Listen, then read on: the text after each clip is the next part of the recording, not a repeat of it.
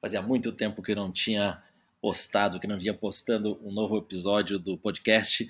Hoje, com muita alegria, posto aqui um novo episódio de uma palestra que eu dei em Florianópolis tem mais ou menos uns 20 dias, chamada A Inteligência Infinita.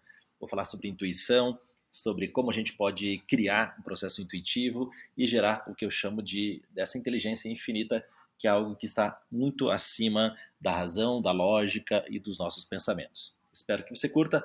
Deixe aí um comentário se você puder. Eu acho que é a segunda ou terceira vez que está no, no The Rose Festival de Floripa. Desde 2012. Desde 2012. Passa. Então são e... seis anos, seis anos. São seis anos já. Uau! E o Nilson tem uma das consultorias de desenvolvimento pessoal mais importantes dentro da nossa cultura. E uma, uma salva de palmas para o Nilson, então.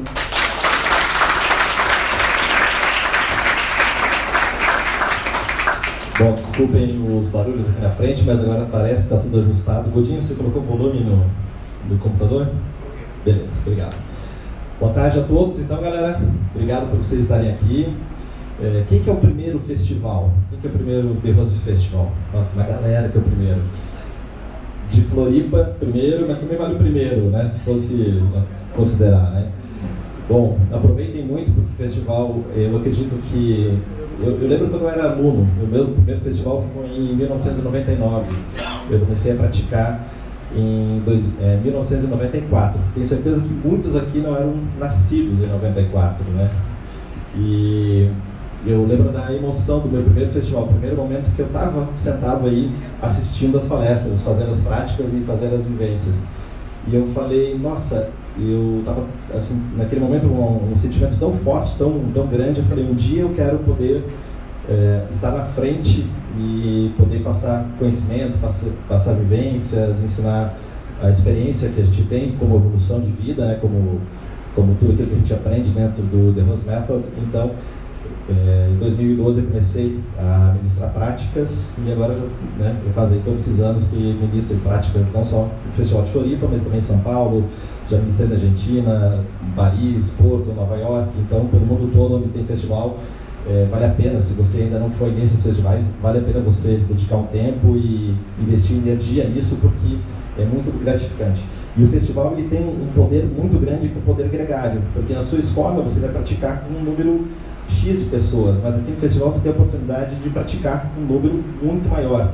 E você vai perceber que a sua evolução vai ser acelerada pelo poder gregário, pelo, pela força da egrégora, pela força do grupo. Então aproveite esse festival, está começando, é, aproveite as festas, aproveite o convívio, aproveite tudo aquilo que o festival tem para te oferecer, porque realmente é transformador.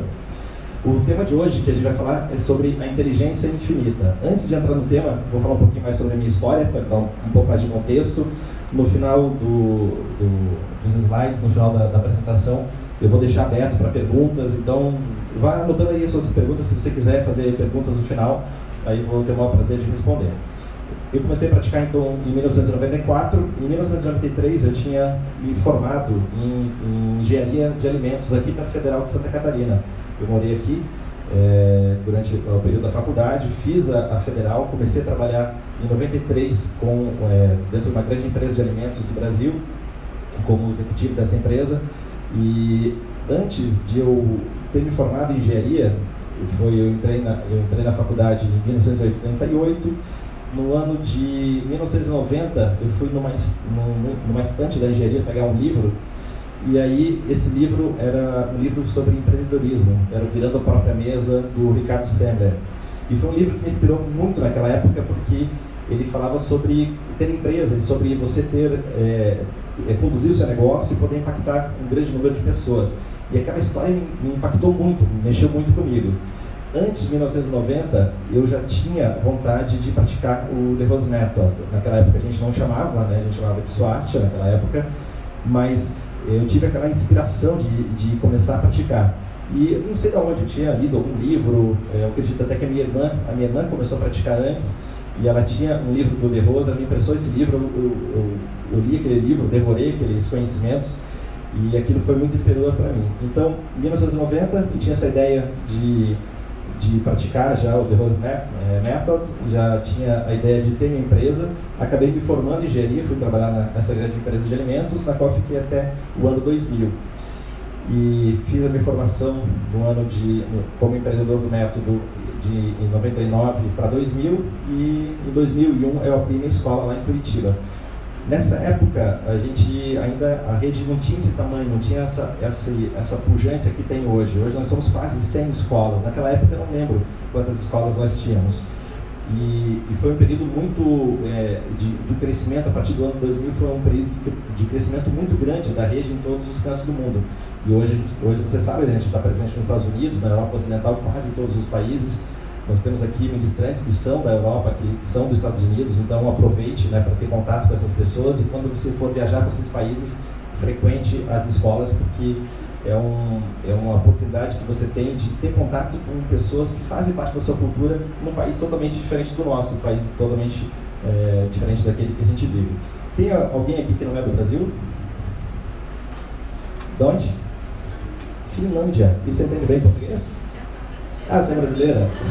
Você pratica com a Mariana, legal. Pô, que legal, da Finlândia, hein, galera? Eu vou, eu vou pegar esse exemplo e vou falar para meus alunos da minha escola. Olha, tinha gente da Finlândia no festival, seu desgraçadinho, você não foi para Floripa. Você dá quatro horas de distância. Tá bom, Yara? Me ajuda a lembrar isso? E, então é isso. O, o, o, Rose, o, o mestre até fala bastante que a gente, a gente não tem raízes, a gente tem que botar na estrada, a gente tem que, você não está plantado no lugar, né? Viaja, você tem que viajar, tem que aprender, tem que aumentar a sua cultura e com isso, quando a gente amplia a cultura, a gente amplia a nossa flexibilidade de pensamento e flexibilidade de pensamento é uma das coisas que a gente vai falar no, no tema de hoje, que é inteligência infinita. Bom, o que é tal da inteligência infinita? A inteligência infinita nada mais é do que o processo intuicional, ou, dentro da nossa cultura, meditação. Ou seja, quando a gente entra em estado meditativo, a gente desencadeia naturalmente estados intuitivos, estados de maior percepção, é, estados em que a gente não está preso nos nossos raciocínios, nem nos nossos pensamentos lógicos e, e determinantes, como a gente naturalmente tem. Lembrando, o o The Rose Method ele tem essa característica. 20% é a parte técnica, 20% é aquilo que a gente vai lá e faz como técnica. Então, Mudra, Puja, Mantra, Pranayama, Kriya, Asana, Yoga Nidra, Samyama, isso é o nosso conjunto técnico. São as técnicas que a gente vivencia e as técnicas que fazem com que a gente tenha um desenvolvimento como indivíduo. Agora, mais de 80% do resultado vem da aplicação dos conceitos. E um dos principais conceitos, talvez o, o, conceito angular, aquele que é o mais importante, é o conceito das boas relações humanas. É a capacidade da gente ter um bom contato humano, da gente ter é, a, as chamadas soft skills. Hoje, muitas empresas estão contratando mais a pessoa pelo perfil de capacidade relacional, de soft skills, do que propriamente a capacidade técnica, porque a parte técnica de todo o trabalho é, pode ser aprendida, pode ser treinada, desde que a pessoa tenha algum talento, algum dom para aquilo. Mas agora, as boas relações e todo, tudo aquilo que envolve a reeducação comportamental, que é parte dos conceitos, isso é, já é mais difícil de ser, de ser é, ensinado, né? Então, a gente tem uma grande oportunidade de aprender, porque a gente está imerso numa cultura em que o comportamento é diferente. Hoje, eu e a Emma, a gente estava andando na praia e a gente estava até conversando um, pouco e olhando, observando, e dá para perceber quem é, sem, sem conhecer a pessoa, dá para perceber de longe se a pessoa é do método ou se não é, pelo comportamento, do jeito que, que olha, do jeito que se comporta, tem, tem um diferencial comportamental que é, que é muito distinto. E para quem está imerso pela primeira vez num festival desse tamanho, perceba é, esse comportamento, né? A, a, educação, o carinho, a atenção, né, a, a, descomplicação que tem no dia a dia e no convívio, porque isso é muito inspirador, é o que vai te fazer evoluir. Então, na sua escola também fica aí a, a sugestão de participar, de chegar antes da sua escola, de ir embora depois, participar das atividades culturais que não essencialmente só a parte prática, não só essencialmente aquilo que você vai lá fazer duas ou três vezes por semana. Participar das outras atividades, porque é onde você vai dar uma grande alavancagem de crescimento como pessoa, como indivíduo e vai impactar em todas as áreas da sua vida, na sua profissão, na sua profissão, no seu relacionamento afetivo, nas amizades, todas as áreas você vai dar um impacto bem, bem forte, bem positivo. E os quatro pilares que a gente desenvolve dentro do método, como fortalecimento, como crescimento, são pilares que a gente trabalha conjuntamente, né? tanto na parte técnica quanto na parte dos conceitos, a gente acaba desenvolvendo, mas o pilar ali de cima é força muscular e aumento de vitalidade, então você já percebeu né, que quando, talvez até nas primeiras aulas de iniciantes, você já percebeu que incremento, né, você começou a se sentir melhor, começou a sentir uma pessoa muito mais energizada, muito mais cheia de vitalidade. Depois aqui embaixo, o pilar inteligência emocional, que é a capacidade de se relacionar, a capacidade também de entender as suas próprias emoções e fazer com que as suas emoções trabalhem ao seu favor, não seja, você não fique refém do seu processo emocional, mas sim você use as emoções para canalizar, para alcançar aquilo que você deseja. Depois aqui à esquerda, a clareza mental e foco. Então, quando a gente tem mais concentração, quando a gente tem mais foco, quando a gente tem mais é, capacidade de ficar atento a um só ponto, né, de tomar decisões claras, de tomar e fazer escolhas claras, a gente tem muito mais performance, a gente tem muito mais rendimento. E por fim, a inteligência intuicional, que é o nosso tema de hoje, que é a capacidade de estar além, de pensar além, de ter, é além da criatividade. É quando você tem é, quase nada de elementos e você tem um conhecimento que é muito mais profundo, muito mais intenso do que você poderia adquirir é, simplesmente pela, pela, pelo processo da, da razão, do raciocínio. E reforçando, então, falei no início, nós temos o, o, a nossa razão, o nosso pensamento, ele fornece uma pesada armadura. Ele fornece uma pesada armadura que nos blinda, né? nós ficamos com a lucidez, a, a lucidez blindada por essa armadura pesada da lógica e do raciocínio. Por que isso acontece? Porque quando a gente, é, é, desde criança, no nosso processo educacional, a gente não não está é, não, é, não é estimulado a parar de pensar. A todo momento a gente tem, é estimulado a fazer alguma coisa que incita o nosso, que excita o nosso pensamento. E atualmente nós estamos ainda muito mais excitados, é, pessoalmente, apesar de Patanjali há 2.300 anos atrás falar que a ansiedade e que a aceleração mental já era um problema, né?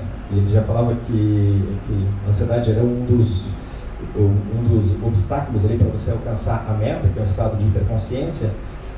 Hoje nós estamos muito mais acelerados, né? Pelo advento da, da internet, pelo smartphone. Então hoje é, nós estamos muito mais, temos uma, uma enxurrada de informações muito maior do que nós tínhamos há 2.300 anos atrás 2.300 anos atrás ou até mesmo há 20 anos atrás. Ou seja, o nosso, a, a nossa aceleração de acesso a informações ficou muito mais intensa. Provavelmente o nosso, o nosso mental ainda não, não estaria preparado pelo processo evolutivo natural para esse advento de tanto conhecimento. Então a gente está fazendo um esforço, um sobre-esforço cerebral nesse momento para conseguir acompanhar o acesso a tanta informação. E acaba que muitas vezes gera ansiedade. Você está lá numa, numa, numa situação e talvez você já tenha, já tenha até sentido isso, que você acha que está perdendo alguma coisa. No festival é bem comum você achar que está perdendo alguma coisa, porque nesse momento tem uma vivência aqui do lado, tem outra lá, tem outra lá, e você fala, nossa, será que eu devia estar tá lá, será que eu devia, estar tá aqui? É mais ou menos esse, esse é, esse sentimento que a gente tem com a internet. Tem tanta coisa rolando e às vezes eu, tenho, eu tomo conhecimentos com, é, de perfis Instagram são tão incríveis. Eu falei, cara, como é que eu não conhecia isso antes? E de repente eu tive acesso a uma informação totalmente diferente e diversa daquele do meu rol de informações.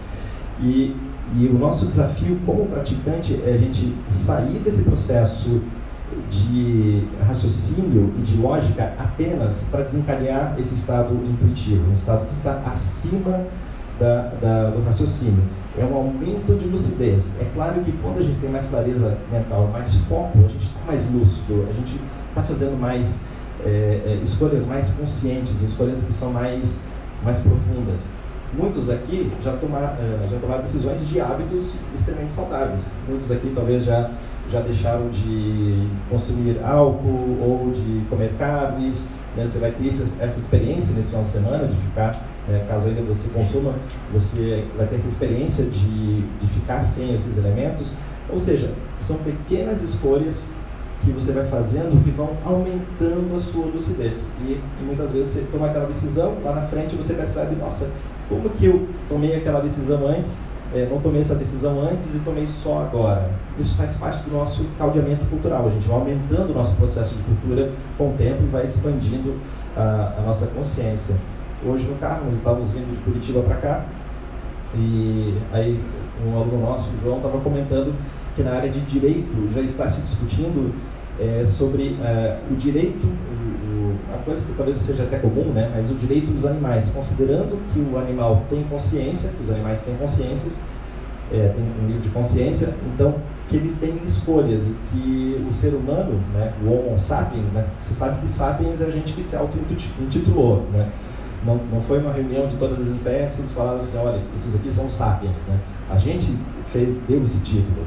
Então, nós estamos é, subjugando o, a, a nossa, as outras espécies à nossa espécie. Então, no direito, né, na área do direito, já já está se discutindo isso, inclusive isso pode ter é, é, efeitos muito positivos, né? Claro que vai ter aquelas discussões, né, que vão entrar no campo da ética ou não, mas vai, já está se discutindo isso na área de direito. Ou seja, já se percebe uma expansão de consciência com relação a, ao consumo de carne. É uma coisa que quando eu me tornei vegetariano há 24 anos atrás, não existia, você dificilmente encontrava um vegetariano.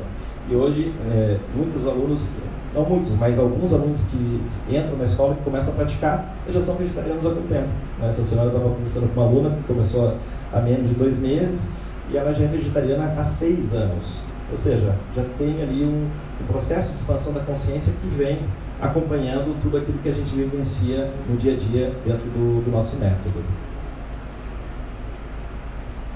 Explicando um pouquinho mais esse processo da, do raciocínio, da lógica e da intuição.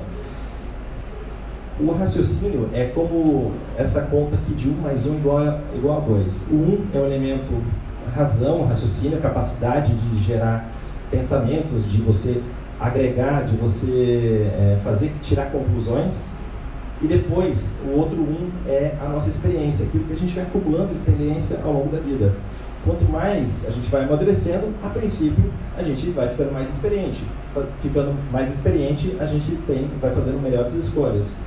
Tem uma, uma parábola hindu até que conta que o discípulo estava assim super fascinado com a capacidade do mestre de tomar boas decisões. E ele perguntou, mestre, como é que você toma boas decisões? Como é que você aprendeu a tomar boas decisões? Aí ele explicou de uma maneira muito simples. Ah, eu aprendi tomando é, boas decisões, é, porque... Deixa eu só começar a história de novo. O discípulo estava fascinado com a sabedoria do mestre. E aí ele perguntou, mestre, como é que você se tornou tão sábio? E o mestre respondeu, tomando boas decisões. E o discípulo falou, nossa, mestre, óbvio, né? que legal, que bom. Mas como que você aprendeu a tomar boas decisões? Tomando más decisões. Ou seja, quando a gente toma uma decisão, a gente vai ganhando experiência. Erro, acerto, erro, acerto, erro, erro, erro, acerta. E assim vai, a gente vai caminhando em, em termos de processos decisórios. Isso vai constituindo um nível de experiência que compõe essa equação. 1 mais 1 igual a 2. Então, a lógica e a razão é isso. Quando você tem um raciocínio sobre aquilo, tem alguns, algumas conclusões sobre aquilo e você tem depois a sua experiência de vida ou experiência compartilhada que você vai adquirindo, é, é, principalmente pela internet. Isso gera uma conta simples, né? 1 mais 1 igual a 2. Agora, o processo de, de, intuição, é, de intuição, intuição é quando você não raciocina sobre aquilo, você não tem nenhuma experiência sobre aquilo e aquilo gera um conhecimento infinito. Então, aquele símbolo aqui é o símbolo do infinito. Então, por isso a inteligência infinita. Ou seja, quando você não sabe nada e você não tem experiência e você acaba por um insight, por a capacidade de, de, de entrar em processo intuitivo, você tem uma lógica, uma coisa que você sabe, muitas vezes não sabe como explicar, não sabe qual a equação que leva aquele resultado, mas você tem aquela capacidade de chegar naquele, naquele resultado, sabe que é daquela maneira que tem que ser feito. O processo intuitivo é totalmente natural. Todos nós temos, faz parte do ser humano, a intuição, faz parte do processo de ser pessoa, ser uma pessoa, ter as intuições. Se eu fosse perguntar aqui para você, é, você com certeza já lembrou de algum momento que você teve uma intuição, que você sabia uma resposta, que você sabia que você deveria escolher tal coisa, que você deveria ir por, ir por A ou ir por B, ou ir pelo caminho B, ou é, uma decisão momentânea, ou algum insight, alguma conexão que você fez que até então você nunca tinha feito. A intuição faz parte do nosso processo de, de, de ser humano. Agora, como praticante do The Rose Method, a gente leva o processo de tomada de decisão para o nível intuitivo. Tem uma, uma aluna que ela, ela é chefe de cozinha e ela tem uma, uma projeção muito grande é, dentro da, da, sua área e ela tem uma criatividade que naturalmente é muito muito grande, né? Pela criação de pratos, pela renovação do menu é, do, restaurante dela, então são coisas extremamente criativas, né? Você vai no restaurante dela e fica realmente fascinado como que ela teve aquelas aquela, aquelas ideias, aquela, aquelas sacadas. Há mais ou menos um mês atrás, o De Rose estava lá em Curitiba e a gente levou ele no restaurante e ela, e ela tem o um menu lá sem cards, né, que ela serviu pra gente. E naquele dia ela tinha criado uma série de eh, harmonizações com sucos, bebidas e fermentações que faziam uma complementação dos pratos, que eu já tinha, nós já tínhamos ido no restaurante dela sem eh, ela ter criado esses, esses, esses, esses, essas bebidas, e agora ela criou essas bebidas. E eu falei, Manu, como é que, onde que veio isso, né? Perguntei para ela. Daí ela, ela só deu uma risada, né? E, e, tanto que ela deixa um caderno lá na escola, porque quando ela sai da aula, ela anota lá várias ideias que ela teve, novas sacadas que ela teve, é, novas é, criatividade e novas intuições que ela teve com relação à criação de pratos. Na semana que vem, ela vai para Londres, junto com Alex Atala. O Alex Atala vai apresentá-la para a imprensa eh, europeia, que é uma imprensa, principalmente a imprensa de Londres, que é super crítica na área de, na área de alimentação, na área de de cozinha. E quem sabe nós vamos ter aí uma, uma, nova, é, uma nova pessoa fazendo parte do 50 Best, que é o, a lista dos 50 melhores restaurantes do mundo. E, e vai ser um prazer para nós, bem grande, ter essa, essa pessoa como praticante, né, como colega nossa de, de método de Vai ser um orgulho para nós. Claro, não vai sair agora, na semana que vem, mas vai ser um passo para a construção dessa, dessa, dessa jornada dela como uma das principais chefes do, do mundo. E é um orgulho também porque é um meio extremamente masculino, né? Tem muitos homens dentro da... Os, os chefes mais renomados, mais conhecidos, são homens. E ela, como mulher, então está buscando esse espaço, ela tem fibra, tem garra para alcançar isso. Então vai ser vitória dupla, né? Tanto para nós quanto para o nosso público feminino, como uma expansão da, aí da, dessa atuação do, do mercado feminino na, na área de, de cozinha.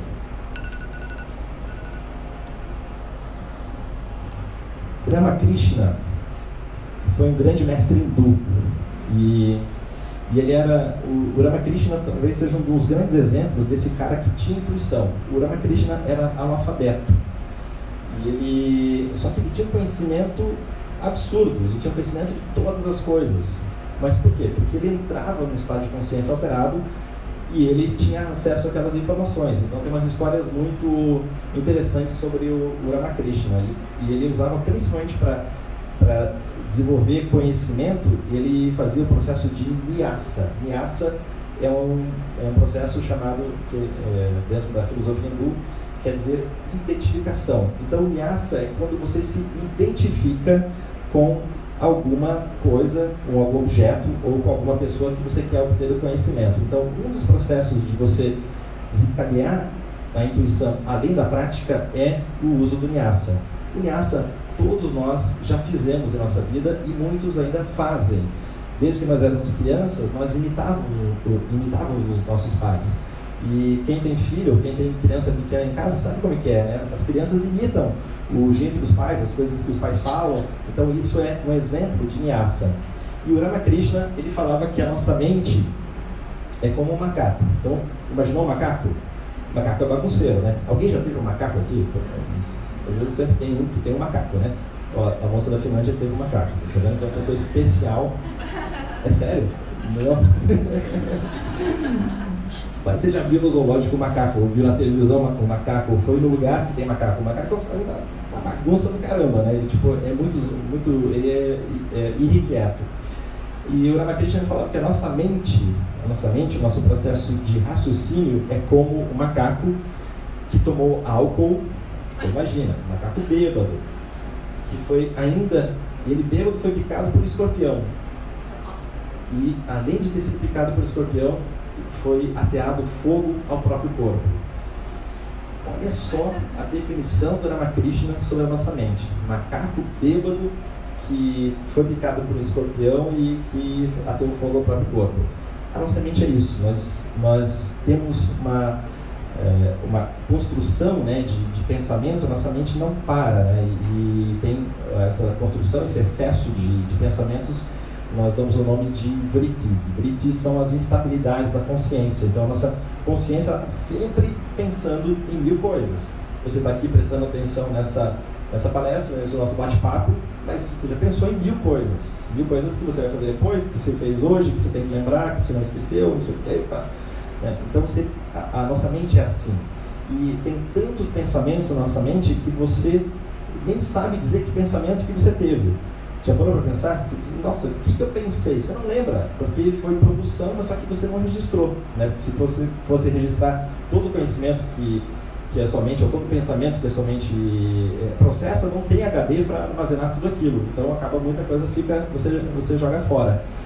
E o nosso objetivo é fazer com que é, nós consigamos, com o tempo, tirar o fogo, tirar o escorpião, tirar o álcool e, por fim, tirar o macaco, que é quando a gente consegue é, fazer com que as, as, ondas mentais fiquem estáveis e aí a gente consiga entrar em um processo meditativo. Vou voltar nesse assunto daqui a pouco para explicar o que, que é cada um desses, desses elementos aqui que o Ramakrishna falava. Uma outra definição de meditação ou de processo de intuição é, é essa, e quando o observador, o objeto observado e o ato de observar fundem-se num só. Ou seja, quando você está fazendo o processo de meditação, você é observador, você que está ali fazendo o processo de observação, né, fazendo yantra dhyana, meditação de primeiro grau, visualizando um objeto, você é observador. Depois, objeto observado é aquilo que você está observando, qualquer coisa, pode ser um, círculo, um quadrado, uma flor, ah, uma chama de uma vela, um on, qualquer elemento pode servir como elemento de observação.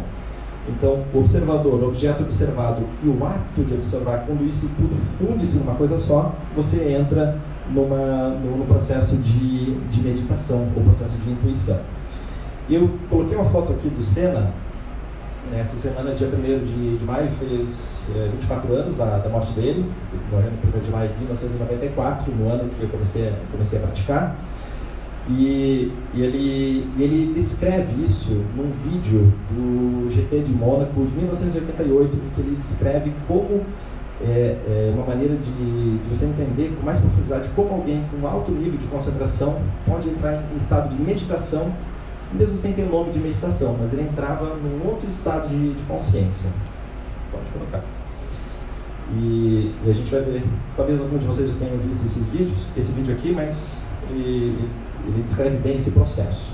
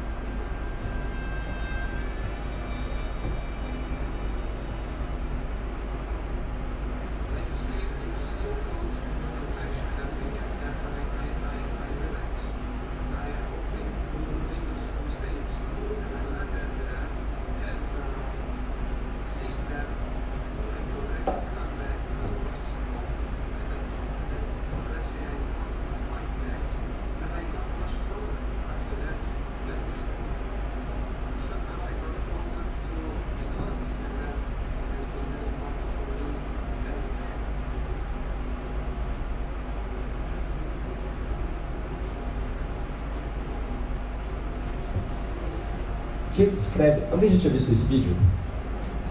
Levanta a mão, eu saber. Poucas pessoas viram. É, alguém viu essa corrida ao vivo, como eu vi? Eu lembro. Você lembra? Eu lembro dele ter falado isso. Lembra dele ter falado? Só eu e você? É, eu fiquei- Ou, ah, você se entregou também, né? Eu lembro. Então, se alguém entregado. Mas a gente viu ao vivo essa, essa corrida em 1988. E, e realmente era muito impressionante, porque ele estava. É, Mônaco é a, é a corrida, é a pista que é mais apertada da Fórmula 1, porque é um circuito de rua, então não tem espaço para erro. E ele estava num nível de performance que estava muito impressionante, até mesmo para a gente que estava assistindo. Cara, ele, por que, que ele está correndo tanto se ele já é, colocou uma margem tão grande para o segundo lugar, que era o Alan Prost, companheiro de equipe dele? Por que ele está fazendo isso? E, cara, tipo, parecia que estava com voltas de classificação, cara, era muito, muito, muito, muito rápido. Aí veio a mensagem do rádio, ele se desconcentrou, pá, bateu o carro. E então, o que acontece? Ele estava num processo, ele descreve ali, que ele estava num outro estado de consciência. Ele não ouvia mais nada, ele não ouvia mais nada, ele simples- simplesmente sabia o que ele tinha que fazer. Ele não estava num processo de razão durante a condução dele. Ele estava com uma concentração tão grande que ele entrava em processo intuitivo e no final ele descreve que era um poder divino, algo do tipo, e por isso ele foi muito criticado na época, porque eh, as pessoas falavam, puxa, o Senna acha que é o filho de, o único filho de Deus e pronto, ele é o, é o, é o, é o melhor do mundo e ninguém está a par dele, aos pés dele. Então, ele descreve depois, naquele, em algum momento ali, ele fala que, que ele, ele demorou pra, até para resgatar a confiança né, depois dessa batida. Então, ele tem que fazer todo o processo de busca da confiança dele. Provavelmente ele estava com o corpo intuicional dele, a meditação muito avançada, mas só que ele não tinha a, a preparação física, emocional e mental para suportar o processo intuitivo. O nosso processo ele não vem é, simples pela pura e simples é, concentração, ele vem pela construção de uma fortaleza física, fortaleza emocional e fortaleza mental. Aí, quando eu desencadeio um processo intuitivo, provavelmente a gente vai ter o ego melhor gerenciado, o ego mais bem conduzido para poder suportar o processo da, da intuição, que é, por exemplo, pilotar nesse nível aqui, como o Senna descreveu. E ele realmente tinha um, um dom, né? ele tinha uma capacidade de, de gerar resultado, né? e, pronto, e por muitos, mu- muitos, ele é considerado um dos melhores pilotos de todo, todos os tempos. E para nós, né, como brasileiros, um dos principais atletas, se não o nosso principal atleta de todos os tempos. E eu treino dois pilotos da Stock Car, o Gary Osman e o Felipe Fraga, e o processo que a gente faz de treinamento com eles, Stock Car, para quem não sabe, é a principal categoria do automobilismo brasileiro. E, o, e, tem, e tem muitos egressos da Fórmula 1 que hoje estão na, na, na Stock Car. Né? Tem, se não me engano, são quase 10 pilotos do grid, né, são 32 carros, 32 pilotos, quase 10 eles são, são pilotos que já correram na Fórmula 1 em algum momento. E o processo que a gente faz de treinamento desses pilotos é para manter o máximo tempo eles dentro do túnel. O que, que é o túnel? É essa, esse nível de concentração que naturalmente o esporte exige, porque se ele errar, ele vai bater, ele vai errar, vai passar reto na curva, vai rodar, vai frear errado. Então, quanto mais ele, ele tiver concentrado, mais ele estiver focado naquilo que ele está fazendo, melhor a performance, melhor os, os, o rendimento que ele tem na, na pista. Esse final de semana até tem corrida lá em Londrina. Tem alguém de Londrina aqui? Tem, tem, vai ter corrida em Londrina esse final de semana. E, e aí eu estou acompanhando os treinos deles pela, pela, pela internet, né, para ver como é que está indo o desempenho. Então, o que o, o, o Senna descreveu aqui é esse processo intuitivo. E o mestre Terroso, ele fala lá no, no livro, no tratado, no capítulo de Samyama, no capítulo de, de meditação, ele fala o seguinte, quando alguém entra em meditação, sente como se tivesse estado a dormir por toda a sua vida e agora, na meditação, tivesse acordado. Quando a gente está preso naquela na dura da lógica do raciocínio, é como se a gente estivesse dormindo, como a gente estivesse com a nossa lucidez presa. E de repente, num flash, a gente acorda, parece que a gente desperta, parece que a gente tem é, outra maneira de ser. E é isso que a gente quer desencadear tanto com os conceitos quanto com as técnicas do nosso método. Precisa de tempo, precisa de dedicação, precisa de disciplina, porque não é só praticar, né, porque você também tem que aplicar os conceitos. Por exemplo, a sua alimentação tem que ser uma alimentação adequada para que você consiga entrar em, em meditação. Aqui no festival, talvez você não consiga entrar em meditação, porque a alimentação daqui a pouco a gente vai ter o jantar, vai ter comida maravilhosa lá do Malakini, e aí você vai né, comer aquele estrogonofe, aquela lasanha, vai comer aquele pudim de leite. Então, legal, tem um prazer momentâneo, mas isso não te aproxima tanto da meditação. Você tem que ter uma alimentação um pouco né, mais, mais purificada, pelo prazer, mas também né, pela, pela qualidade da alimentação. Então, no festival, galera, tá liberado, tá? Você pode comer, fica à vontade. Aí, quando voltar para o seu dia a dia, para sua rotina, faz uma alimentação mais, mais ali alinhada para né, dar o resultado que, que a gente quer. Alguns estudos, bom, já tem vários estudos científicos sobre meditação. Então, se você der um Google, falar, uh, escrever lá meditação, estudo científico, ou mesmo em inglês, você vai achar vários, vários, vários estudos. É, estudos de Harvard, de, de Yale, de universidades do, do, da Europa, ou seja, tem várias comprovações de que a meditação acaba gerando. Um deles é o aumento da massa cinzenta. Né? Nós temos a, a, massa branca e depois a massa cinzenta. cinzenta. Então aqui tem um corte transversal do, do cérebro, tem, tem, esse corte aqui, e aí uma vista lateral, né? uma vista desse, dessa cisão, então tem esse aumento. Ou seja, quando aumenta a massa cinzenta, isso faz com que o cérebro envelheça em menor velocidade ou até você consiga é, deter o envelhecimento do cérebro e até uma série de prevenções de doenças que vêm com a idade. É, é, a meditação acaba gerando um processo de prevenção para que você tenha mais lucidez em idades avançadas. E, e é muito isso é muito, por que é muito importante isso? Principalmente porque nós estamos num momento histórico muito, muito especial.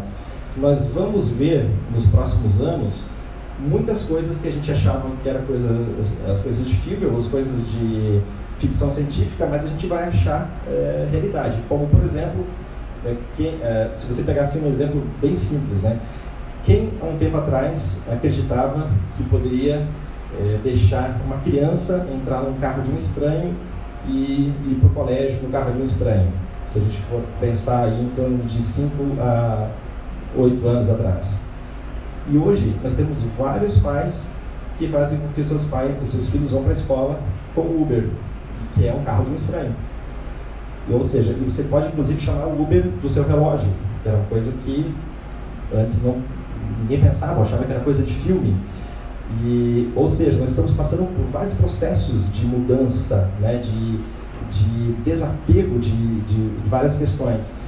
A Singularity, que é um curso da, da, NASA, que é um curso que fala sobre futurismo, eles falam que a expectativa é que 2025, 2030 o conceito de propriedade de automóvel já seja não praticamente não exista e a gente está em 2018 então a gente está falando aqui entre 7 anos é, 7 a 12 anos esse conceito de propriedade de automóvel já não exista.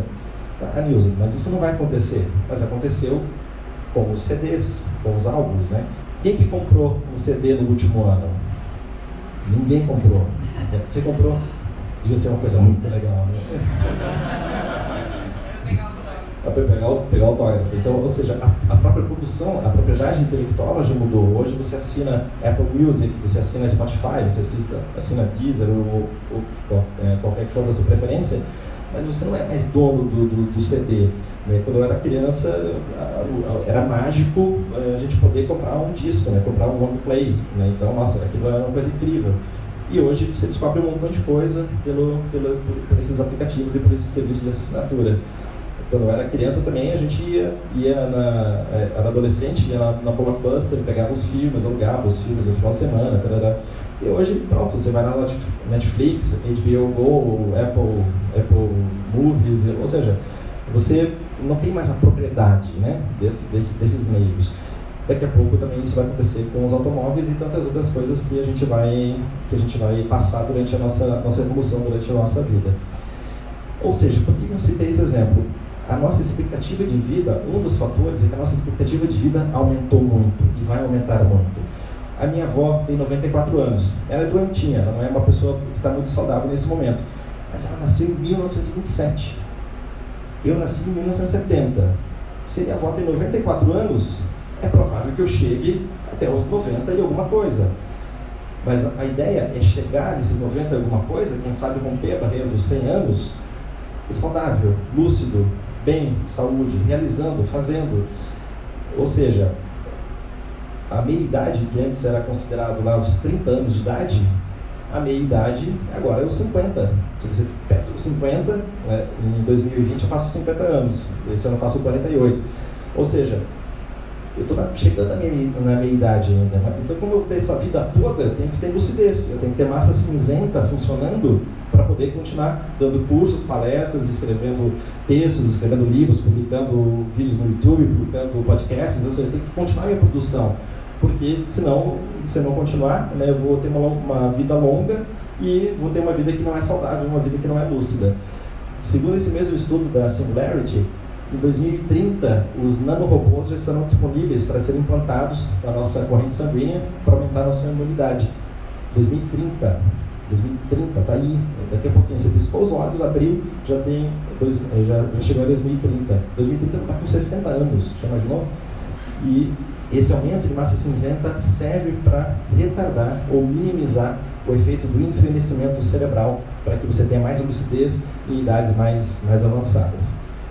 Outro fator, ah, já falei, né, que é esse previne, previne o envelhecimento do cérebro. Esse aumento de massa cinzenta faz com que o cérebro não envelheça ou previna é, esse desenvolvimento de, de, de envelhecimento cerebral.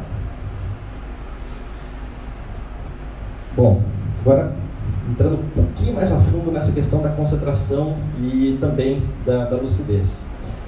Esse quadro aqui é da aula de meditação do, do mestre Veloso e ele fala sobre, ele faz esse comparativo da superfície do lago. A superfície do lago, ele tem um lado ali que tem um observador, tem uma superfície crespa e tem uma superfície que está serena. Pela superfície crespa, se você tentar olhar o fundo do lago, você não consegue enxergar aquele diamante que está ali no fundo, que é o seu self, que é o seu purusha, que é a sua essência, quem você é de verdade, sem as interferências do seu pensamento. Agora, se você olhar pelo mesmo, do, no mesmo lago, só que pelo lado da superfície serena, você vai conseguir enxergar o fundo do lago, vai conseguir enxergar aquele diamante que está lá no fundo. Todo mundo já fez a brincadeira na piscina, ou no lago, ou no mar, de pegar alguma coisa que está lá no fundo. Né? Quando a superfície está serena, você consegue enxergar mas quando a superfície está crespa, você não consegue enxergar essencialmente onde está aquele, aquele objeto. Então, a meditação é, vai fazer, vai fazer esse, essa, é, essa tranquilização, né? não queria usar o termo tranquilização, mas vai fazer essa parada das ondas mentais, não é das ondas cerebrais, né? se fosse as ondas cerebrais você ia morrer. Então, as ondas mentais, é, para, aquieta, você consegue enxergar na essência quem é você, é, lá o seu self, o seu purusha. A superfície representa então essa agitação, os vrittis que eu falei antes. Um outro quadro também importante é essa comparação do lótus da meditação. o lótus da meditação, né, o lótus é uma, uma, flor muito simbólica dentro da mitologia hindu, dentro da cultura hindu. E no caso, o lótus ele tem, ele tem essa importância porque ele tem as raízes que estão ali fincadas na terra o caule nasce na água e depois a flor ele, ela aflora na, na, na, é, na superfície, né? ali onde tem, onde tem o ar. A medita, onde está a meditação nesse processo? As raízes representam o nosso foco des, des, é, desfocado, ou seja, a nossa atenção desfocada. As raízes representam os vários pontos onde você está coletando informações ou coletando é, conhecimento. Depois, essas raízes vão gerar um caule que vai subir ali pela, pela água. Ou seja, a concentração da seiva, a concentração dos nutrientes que é captados ali pela, pelo, é, pelo, pela terra, pelo terreno, gera um caule, gera o crescimento do, é, dessa, dessa flor chamada lótus. E depois, quando é code, aí é a representação do processo de meditação. A raiz quer dizer, representa, dentro do nosso processo, pratyahara. Pratyahara é a capacidade de abstrair os sentidos, é a capacidade de você ter domínio sobre sua audição, sua visão, olfato, tato e, esqueci o nome? Paladar, isso. Então, você, quando consegue dominar esses sentidos, você facilita a entrada do processo de, de, de concentração. Dharana representa essa concentração, essa capacidade de você tá ali, é, ter essa, esses diversos pontos aí de, de, foco, aí você concentra. Dharana quer dizer concentração. Depois, Dhyana é quando começa a florar essa, essa flor. Dhyana é a descrição do estado de meditação.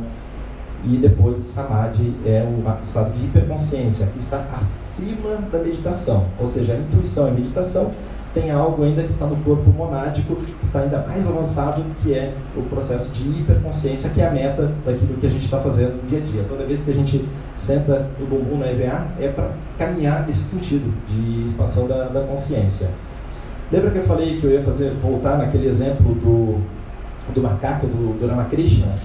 Que ele falava que o, a nossa mente é como um macaco que tomou álcool, que foi picado por um escorpião e que ainda ateou fogo ao próprio corpo e eu falei que a gente quer tirar esses quatro elementos. Então, o que, que seria isso? A gente quer tirar, primeiro, o fogo, né? a gente quer tirar aqui, quer fazer a, a, o processo de concentração. Né? Depois, a gente, quando a gente tira, é, quando a gente, é, desculpe, quando a gente abstrai os sentidos, a gente está tirando ali o último elemento que é o, o, o fogo. Quando a gente eleva um pouquinho mais, né? a gente vai tirar o escorpião, é que a gente entrou em concentração. Depois, quando a gente tira o álcool, é que a gente tirou, entrou em meditação. E ainda falta tirar mais um elemento que é o macaco, que ainda é uma instabilidade que está presente, que é a nossa mente. Aí é a entrada no processo de samadhi, ou seja, você vai evoluindo, você vai tirando cada um dos elementos, né? até que no final você tira o macaco. O seu ego ainda permanece, mas você tirou aquela agitação mental e aí você entrou, entrou em estado de hiperconsciência. Então essa é a, relação entre lá aquela ideia do macaco e o treinamento que a gente faz. Abstração de sentidos, depois entrada em processo de concentração, aumento de foco, clareza mental, entrada em meditação, inteligência intuicional e por fim, o estado ainda mais avançado, que é o estado de samadhi. Para quem quer estudar um pouco mais sobre isso, tem essa aula chamada Corpos do Homem e Planos do Universo, que é uma aula ainda mais profunda, que fala sobre os níveis de consciência, sabe, fala sobre é, ali os angas, os chakras e as relações. Então essa aula é muito profunda. Eu vou passar aqui só alguns elementos para você e aí para você ficar com curiosidade para assistir no, ou no curso básico da sua escola, aula número 25, ou você pode pegar no Vimeo, tem todas essas aulas gravadas pelo, pelo The Rose, você pode dar um, um, uma, um, uma, procurada lá no, no Vimeo, e aí você vai achar lá, procura lá The Rose, Corpus do Homem, Planos Universo, e você vai achar, vai achar a descrição dessa, dessa aula. Mas vamos fazer aqui uma, alguns pontos importantes. Está pequena a letrinha, mas eu vou, vou falando aqui para você entender. Aqui ele faz uma comparação entre os nossos veículos ou os nossos corpos e os níveis de, de consciência. Então a gente tem um alicerce comportamental, que é o nosso, nosso código de ética. Depois nós temos o corpo físico denso e o corpo físico energético. Né? O denso é aquilo que a gente toca, uh, o energético é a nossa energia, a nossa vitalidade. Então tem dia que você tá com mais energia, tem dia que você está com menos energia. Então isso faz parte dessa eletricidade, dessa força motora que, que nos movimenta. Então, corpo físico denso, energético, aí tem o nosso emocional, nossas emoções, o nosso mental, que é o nosso raciocínio, depois o intuicional, que é a capacidade de entrar em meditação, e o monádico, que é o estado de hiperconsciência. O físico energético e físico denso, eles estão no nível chamado inconsciente, fazem parte do nosso inconsciente. Já o emocional está no nosso subconsciente, o mental no consciente o intuicional já é chamado de superconsciente, ou seja, está acima da consciência. O raciocínio consciente, é, superconsciente está no nível intuicional.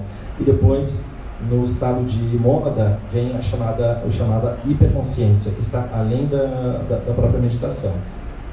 E comparando com o estágio evolutivo, no nível inconsciente estão os reinos mineral e vegetal, depois no subconsciente, o nível, o, os animais, né, nossos pets, por exemplo. No nível consciente está o homem E aí, no superconsciente, é aquele homem, aquele praticante, aquele homem, aquela mulher que já entra em estado de, de meditação. E depois, o cara que entra em samadhi ainda está num nível ainda mais, mais avançado.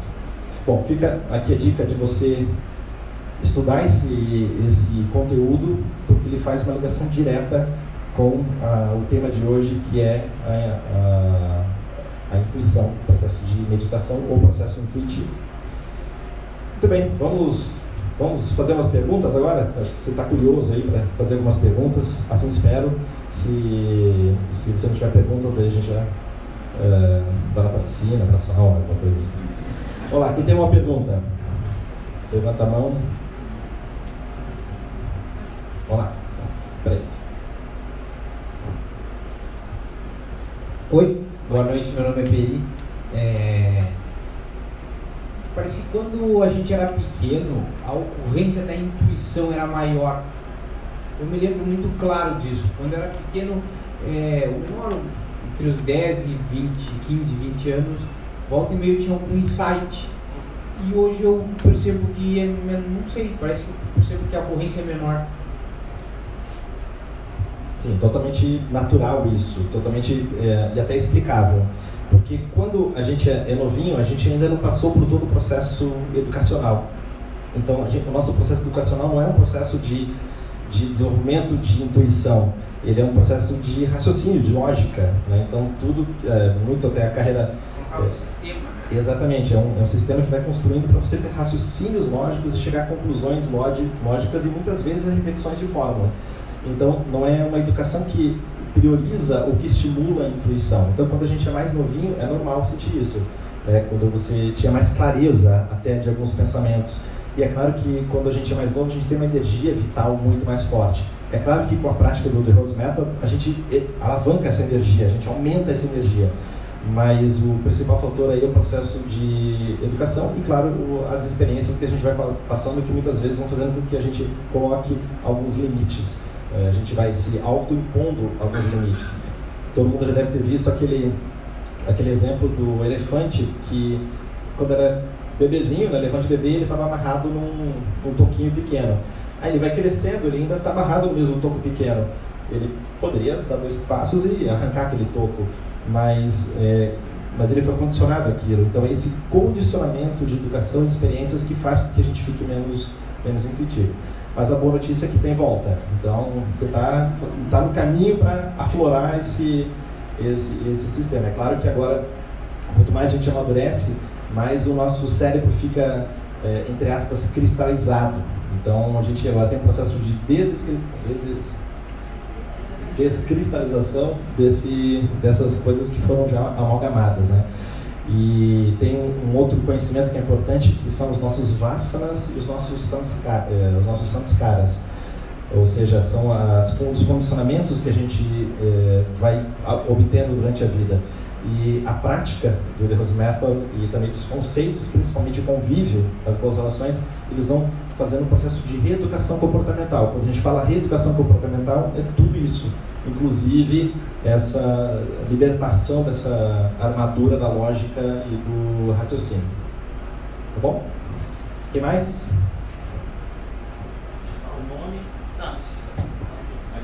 Oi, boa noite, eu sou o Thales, da Escola de Joinville. É, da mesma linha de, de raciocínio que o colega do Peri, um, a gente treina é, dentro do método para fortalecer o corpo, né, deixar o, o corpo forte, flexível, um, bem estável. Treinamos para estabilizar as emoções também, para que elas fiquem saudáveis também, que a gente tenha um bom ego, uma boa autoestima, é, bastante energia né, para trabalhar. E a minha questão seria, ah, com relação à mente, né, o aspecto mental, é, vai em conta que você comentou agora com relação à educação, porque ah, o que me parece é que às vezes o nosso modelo mental, o modelo talvez até científico, o modelo de pensamento, ocidental acaba impondo esse tipo de restrição. o que você não vê, o que não é possível tocar, não existe, então não acredite, isso não é realidade, é fantasia. Porque é o que me parece, assim como a gente fortalece o corpo, fortalece as emoções, ter uma mente forte também, ter uma mente bem, é, bem trabalhada, bem cultivada, sem essas amarras né, da, da, filosofia que não vejo não existe, é, contribuiria, não sei se isso contribuiria de repente até para você alcançar, né, talvez o estado nutricional. Qualquer pergunta? Se eu estou muito É, forte, é, é, se, é, é, né, se digamos assim, ah, tem uma mente bem cultivada também, não tem um, tem um Ah, processo. sim, sim. Se a mente bem cultivada também ajuda a ter um processo intuicional? Né? Essa é a pergunta. A gente precisa ter, esse, como você falou, esse fortalecimento físico, né? porque para desencadear a intuição você tem que estar saudável, você tem que estar bem, você tem que estar sentindo é, o seu corpo físico denso, o seu corpo físico energético, que fazem parte aqui desse, desse nível inconsciente, você tem que estar saudável, né? você tem que estar com essa energia para poder desencadear. Até porque esse processo de intuição é o despertamento de uma energia muito forte, muito forte chamada Kundalini. Depois, o emocional, para você gerir bem as emoções. O emocional tem que estar, você tem que ter noção das suas emoções, dos seus pontos fortes e também da, das suas fraquezas. Depois, mental, também ele tem que fornecer uma estrutura, né, desenvolvimento de massa cinzenta para ter uma estrutura mais é, preparada para o processo intuitivo. Então, sim, né, o mental é, bem desenvolvido ele pode ajudar, mas ao mesmo tempo ele pode ser um, uma, uma amarra. Né? Veja o exemplo do, do Ramakrishna. Ele não estudava, ele era analfabeto, ele não sabia ler nem escrever, mas ele tinha um grande conhecimento, ele foi um grande mestre. Por quê? Porque ele estava além da intuição, inclu, é, além do raciocínio, estava na intuição. Inclusive, se todos nós entrássemos em meditação, sabe como é que seria essa aula aqui? Seria assim. Então, hoje a aula de inteligência infinita é a seguinte. Pronto, acabou. É por via direta.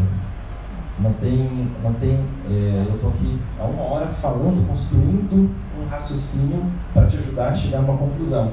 Mas você está ouvindo e você está construindo as suas próprias conclusões.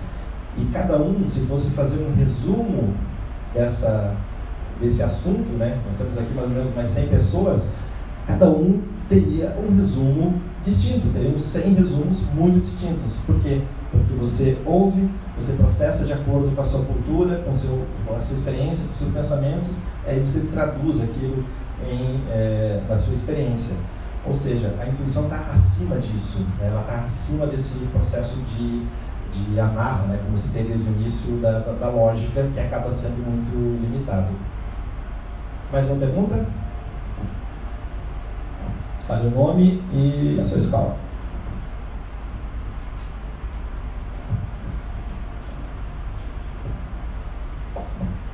É, meu nome é Tuane, eu sou da escola de Joinville. A minha pergunta é, é uma dúvida que eu tenho faz muito tempo. Como que eu diferencio a intuição, que eu, né, uma intuição que eu tive, de um pensamento de autossabotagem?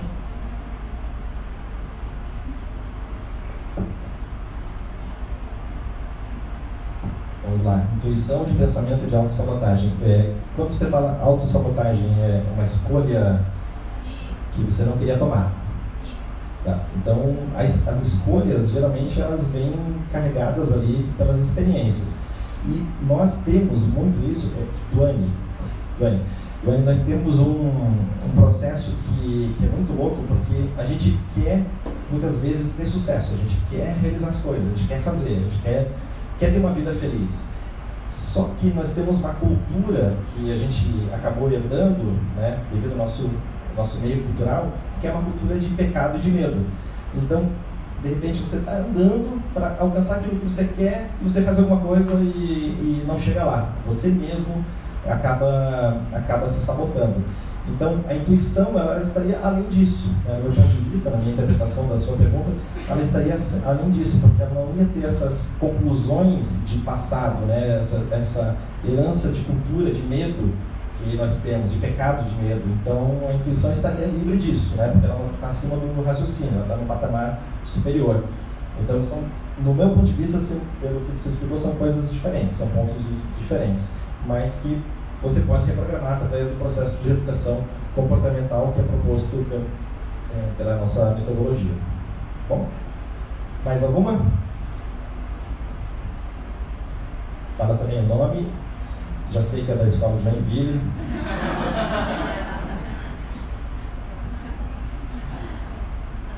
Meu nome é Lara, sou da escola da Trindade aqui de Floripa.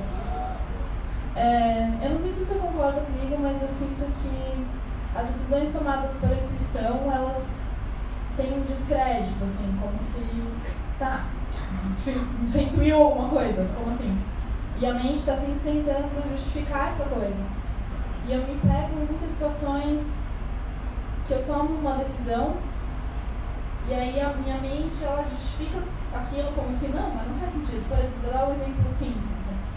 Vou levar guarda-chuva. Mas a mente fala, não, mas ontem fez sol, hoje o dia tá bonito, não leva guarda-chuva. E aí chove e me molho, entende?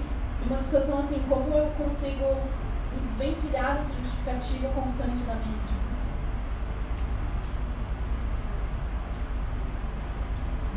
Obrigado, Lara. É, é, isso é bem acontece, né? É, é, um descrédito até mesmo que você dá para a sua decisão, mas também existe um descrédito caso você comente, você tenha alguma sacada, alguma ideia, algum insight, é o descrédito também das outras pessoas, porque provavelmente a sua a, a intuição vai ser vai te dar uma resposta bem diferente daquilo que você estava é, da cultura na qual você estava inserida. Mas a intuição também tem um percentual de falha. Né? Se você o, o, o mestre de Rosa até fala, se você tem um nível de acerto das suas intuições de 70%, já é um nível muito bom, já é um bom, nível muito bom de acerto. Que está geralmente um percentual muito maior do que as conclusões chegadas pela dedução, pelo raciocínio. Então, o raciocínio tem uma tendência, o processo dedutivo tem uma tendência também de nos dar uma resposta errada não saberia dizer o percentual, mas o processo de intuição pode ser muito mais acertado, né? mas ele não é 100%. Ah, tive uma intuição, é, aquilo, pronto. Não, não quer dizer isso.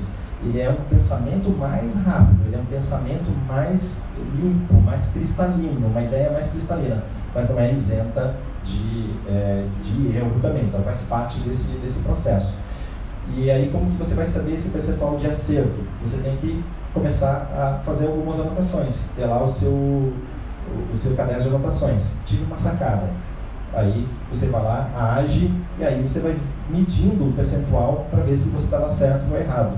Não quer dizer que o processo intuitivo vai te dar uma certeza absoluta de que é. Você vai ter que medir, vai ter que ver qual que é o seu percentual de acerto. E muitas vezes vem, é, Lara, desse, como você falou, né? Puxa, vai chover, vou levar guarda-chuva? Não, mas entra o raciocínio e te impede. É normal, faz, é, faz parte, a gente vai ter que conviver, porque esses corpos todos aqui, eles estão convivendo em conjunto. Então, sempre tem ali um, necessidades físicas, emocionais, mentais, intuicionais que estão ocorrendo ao mesmo tempo. E que você vai ter que né, abastecer cada um deles conforme o momento. Então, é um processo de, de diálogo interno com esses corpos todos que você tem dentro de, de você. Uma última pergunta, antes da gente terminar. Mais alguém? Meu nome é Bruno, eu sou da Escola da Trindade aqui também. A gente está competindo com a Escola é, sacanagem. É, bom, há uma escala hierárquica aí, né, nessa estrutura. É, minha dúvida é bem simples, assim, ó. É, quando você atinge o nível intuicional né, é, de meditação, você pode regredir esse nível. Como que funciona isso? A oscilação ou não? Bruno, só para entender, se você é, entrou em meditação, digamos, daqui a pouco você não entra mais. É isso? É. Seria isso? Ou regredir o que? O raciocínio? É, você já conquistou você já conquistou o nível de, de meditação. E aí você depois tem dificuldade, quem sabe, para acessar.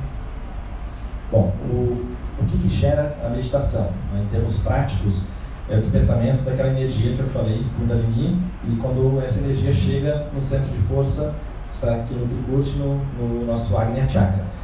Aqui existe um grande, que é um, é, é, essa energia sobe e existe como se fosse uma válvula que impede que essa energia desça.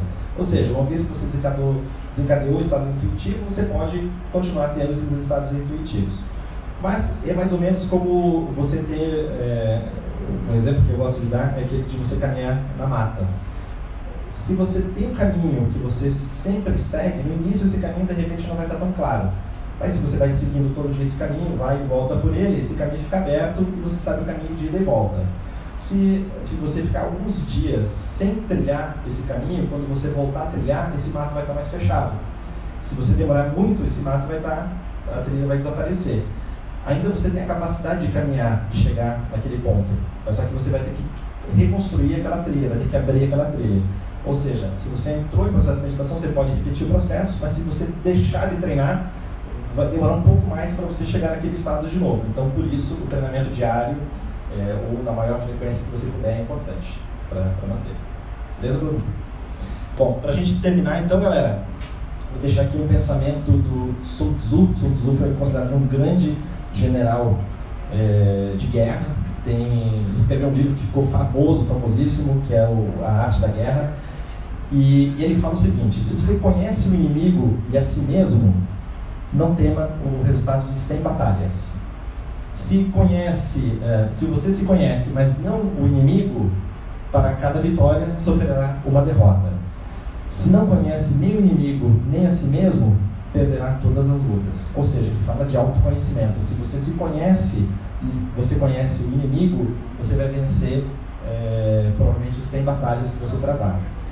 Eu vou trazer aqui um, um paralelo, não na, na guerra e nem nos negócios, mas você como indivíduo. Se você conhece o inimigo e a si mesmo, o inimigo, não sei se você já viu a, a figura do Shiva Nataraja. Shiva Nataraja é a simbolização do, do, do rei dos bailarinos, Shiva, o cara que criou a nossa filosofia prática há mais de 5 mil anos.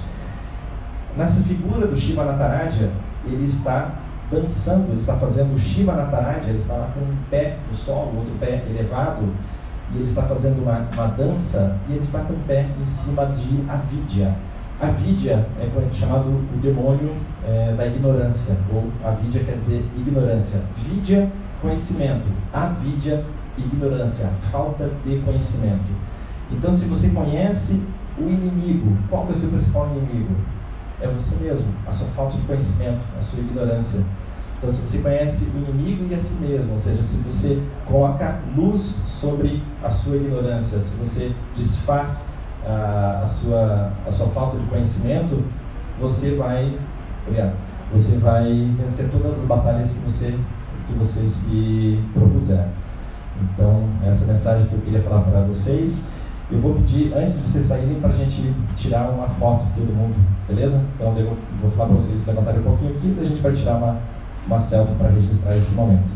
Pessoal, obrigado pela presença de vocês. Curtam a festival.